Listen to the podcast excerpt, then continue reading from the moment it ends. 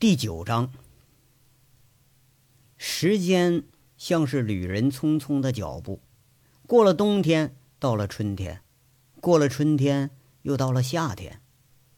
省城东南三十二公里，高速路第一出口十二公里，在群山掩映中坐落着一座白墙红瓦的建筑。夏天郁郁葱葱，绿色中炸出红白相间，显着格外的耀眼。这个地方是全省警察都知道的一个地方，公安培训中心。每年全省性的工作会议、表彰大会、英模报告会都会在这儿召开。处在省城的远郊，离绵山风景区、顿村温泉不过就几十公里的路程，让这儿成了休闲避暑旅游的佳地。有全省公安系统这么大的客源，那生意自然是差不了。上午九点多的光景，景色宜人的院子里头，别致的回廊凉亭下，三个穿着短袖警服、臂章上标着“特警”字样的人，正在凉亭里闲说着什么。一个大个子一回头，说着：“哎，杨哥，可别累着啊！怪不得你比我们仨人都能吃呢。这么大运动量，你天天如此，你这是疗养啊？你还是魔鬼训练呢？”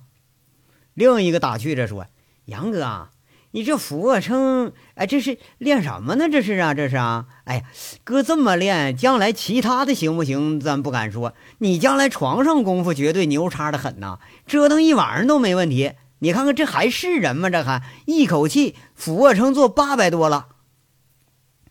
窄窄的回廊水泥甬道上，一个大汉正做着俯卧撑，嘴里念念有词，细听之下是在数数呢。八百零一，八百零二。慢慢到了八百一十八，穿着短袖汗衫，全身已经湿淋淋的，如同水里捞出来的一般。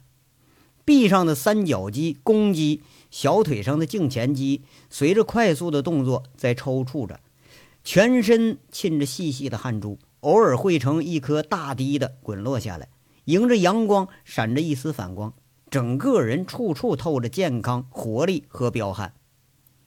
要说这杨哥。那除了杨伟还有谁呀？七个月了，一直是以监视居住的名义被省厅滞留在这儿。除了偶尔的几次指证的讯问，杨伟一直在这儿。除了没有行动和外界联系的自由，一切如常。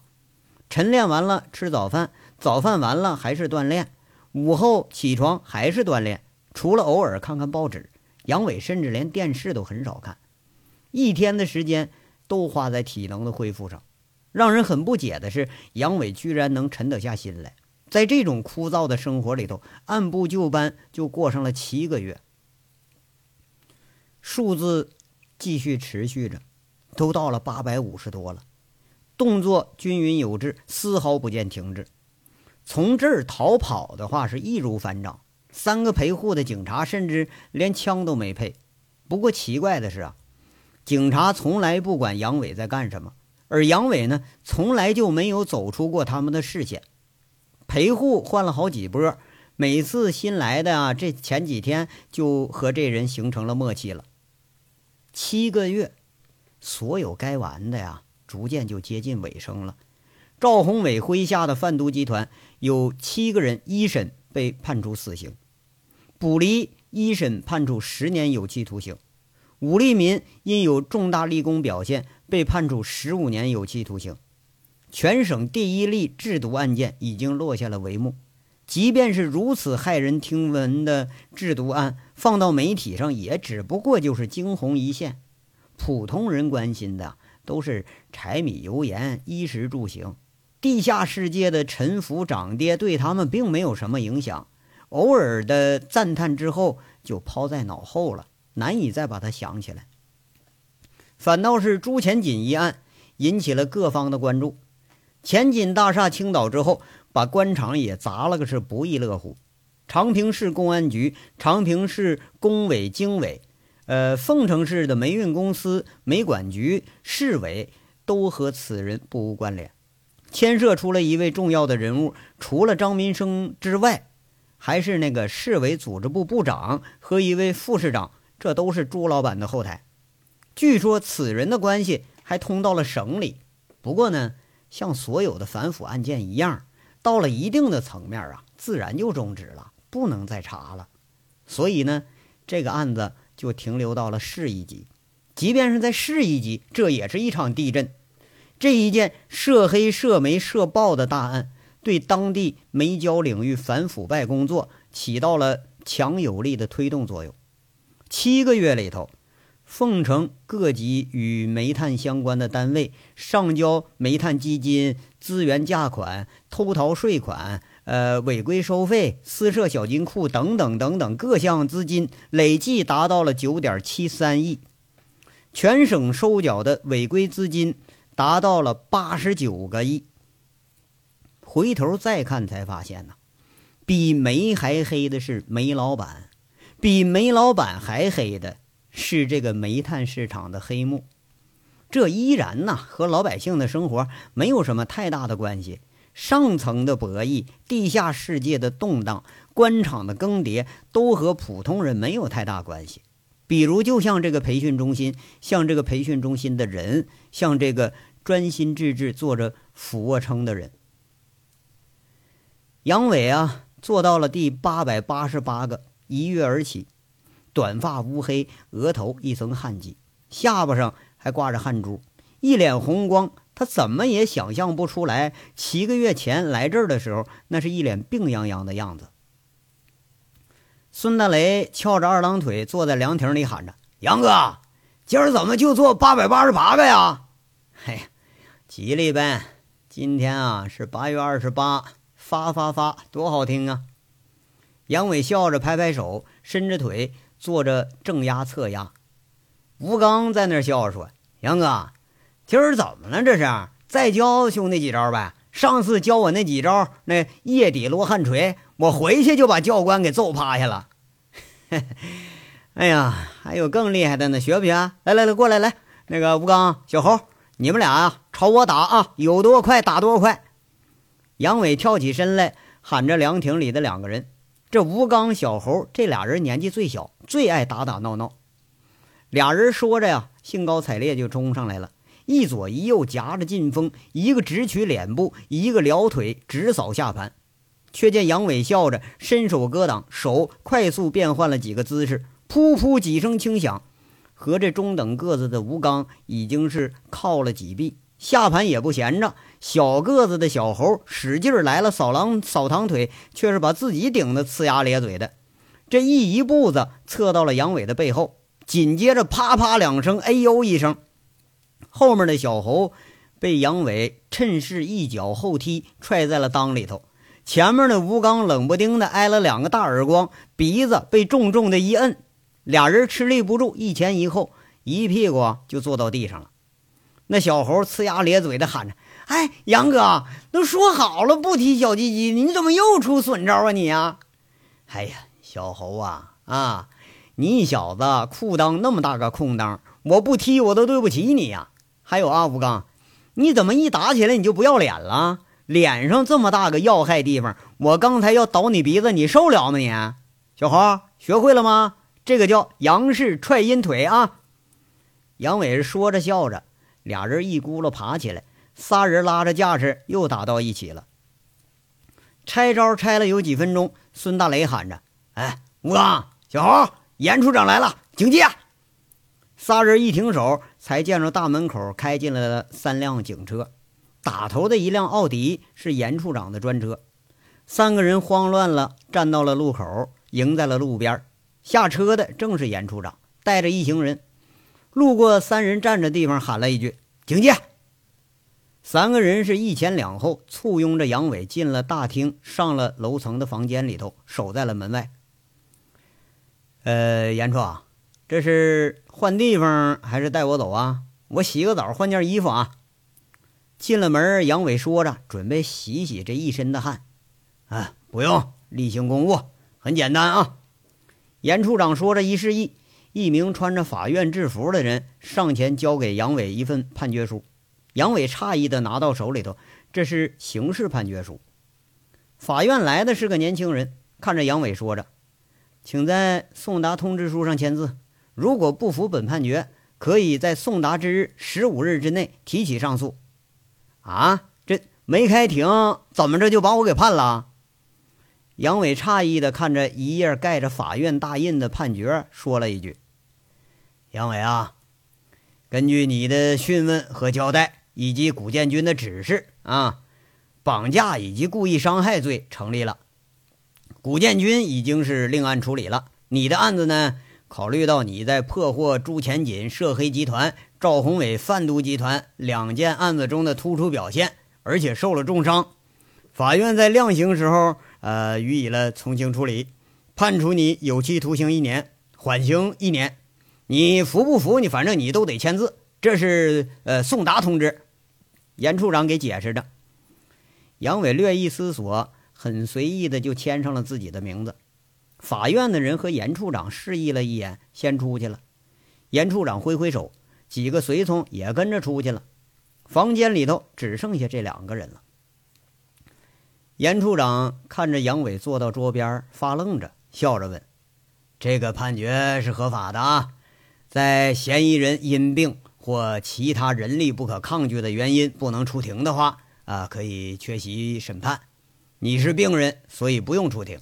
杨卫国，你上不上诉啊？上诉的话，我可以给你请个律师。嗨，上什么诉？上诉啊？这都缓刑了。”杨伟笑了笑。其实缓刑虽然也是刑吧，但基本上和正常人是一样的。得到这么个结果，有点出乎意料，不过勉强还是能接受得了。这儿还有两份文件需要你签字啊。严处长说着，随手从公文包里头抽出两页文件，放在杨伟的面前，说着：“一份呢是省总队的行政公报，你作为招募特勤。”在执行任务中有越权以及防卫过当行为，你被开除了。啊，这还有一份呢，是保密协议，你所知道的案情以及你的身份都属于保密范畴。签字吧。不是，哎，等等会儿，等会儿，我什么时候我就成特勤了？你们什么时候招募我了？怎么着？咱们还成一伙的了？杨伟哑然失笑了。这个呀，这我得给你解释一下。童副处长招募你当线人，经过省厅领导的首肯，鉴于你在竹林山一案中的表现，省厅特批你为总队的一级特勤，编号是 ASW 七七二八。你的所有档案现在总队封存，这也是合乎法律程序的。咱们不是一直在一条战线上吗？严处长笑着给解释着。杨伟笑了笑，挥着大笔签了名字。看看严处长还要掏东西，不耐烦说了：“严处啊，要签的吧，你就都拿出来，别挤牙膏。你这让我心里头七上八下，别最后再亮个逮捕令，那我可就傻眼了啊！”哎呀，好事儿，特勤补助，你从招募到现在十一个月，除了你的医疗费用由总队负责之外，啊，还有十一个月的呃特勤补助，一万两千多，签字吧。这一张发放表，一个带着农行信封的包装拿出来了。嘿呦，哎呀，还就这个字儿签的还舒服点儿。杨伟笑着又签了个名字，抽着信封里头厚厚一摞子钱。没想到啊，还会通过这种方式挣这么多钱。好字啊，铁画阴沟，豪放不羁，字如其人呐。严处长不无欣赏的看着杨伟的签名，赞了一句：“呃，完了吗？”杨伟抬眼看着那严处长，完了，字签完了，那这事儿也就完了，你自由了。虽然呢有一年的缓刑，理论上你受到刑事处罚，实际上呢你已经自由了，你可以随时离开这里，想去哪儿去也没人再干涉你了。当然了啊，前提是不要再违法，呃，更不要有缓刑期间做什么违法的行为，那样会加重你的刑罚。严处长很欣慰地笑着，杨伟讪讪地笑了笑，没做回答。想了想，说一句：“严处啊，我想跟你打听个人呢。那佟思瑶还是吴铁军呢？”严处长直接接茬了：“那你看，既然你都说出来了，那就两个都问问呗。呃，省总队呢，划归禁毒局管理了，武局长已经接替了我的位置。”现在省缉毒总队他当队长了，估计这得感谢你的感召啊！他一直想回到禁毒一线，现在如愿以偿了。童处长呢，已经去法国半年多了。这法国？呃，对呀，国际刑警总部的所在地，交流学习，学制两年，公安部统一组织的，各省啊都有人人选啊。童副处长的学历和经验都无可挑剔。当然了，咱们省的那他就是不二人选了，而且她是唯一一位入选的女警。哎，对了，呃，我这有她的联系方式，我给你写下来啊。严处长笑着说着，这话呢却被杨伟给打断了。哈，不用了，我就问问。哎，对了，严处长，那您呢？杨伟笑着，脸上表情有点苦涩，这苦涩却是一闪而过了。我呀，我调禁毒局了，有没有兴趣上我这儿来呀？虽然你被开除了。可是来我这儿要当个客座教官，或者当个外勤指导什么的，应该没问题。不过不会有警级啊。严处长在这儿开始试探上了。那不用了，谢谢啊。杨伟摇了摇头。严处长意味深长地说着：“对呀，还有一个人想见你呀，不过他没来。哼，听这口气，我能猜得出来，你是说老江头吧？”杨伟还是淡淡的笑着：“哎呀，你这推演正确的程度很高啊！对，就是江副厅长。不过现在他已经退居二线了，挂了一个调研员的职。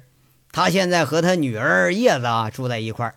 我来的时候请示过他，他说让你什么时候啊到他家做客去，他要证明给你看，他能当一个好父亲。”严处长笑着。仿佛想起了江副厅长被杨伟给训得一愣一愣的那个糗相，杨伟笑着叹了一句：“ 哎呀，我也就随口说说，这老头还当真了哈。”“哎呀，其实啊，你是正好说中他心病了，别怨他啊。虽然不一定是个好丈夫、好父亲啊，但他是个好警察啊。这事儿看得出来，是个好人。不过呀，就是人情味儿少了点儿了。嘿。”好了，杨卫国同志，我该说再见了。很荣幸认识你啊，也很荣幸我们没有成为敌人。严处长伸着手，两只有力的手握在了一起。杨伟顺势把这一包钱塞在严处长手里，说着：“那什么，这钱呢，替我转交给赵宏伟吧。他剩下日子也不多了，让他吃好喝好，一路走好。”严处长笑着。指指杨伟，他想评价一句什么，却是有点词穷，笑着告辞，出了房间，下了楼。几个省队朝夕相处的，招着手再见。这来的仓促，去的迅速，一眨眼就被冷冷清清的剩下了杨伟一个人了。这一眨眼呢，一眨也见不着个车影。杨伟手舞足蹈，大喊了几声，飞奔一般的奔回了房间。他手忙脚乱，开始收拾。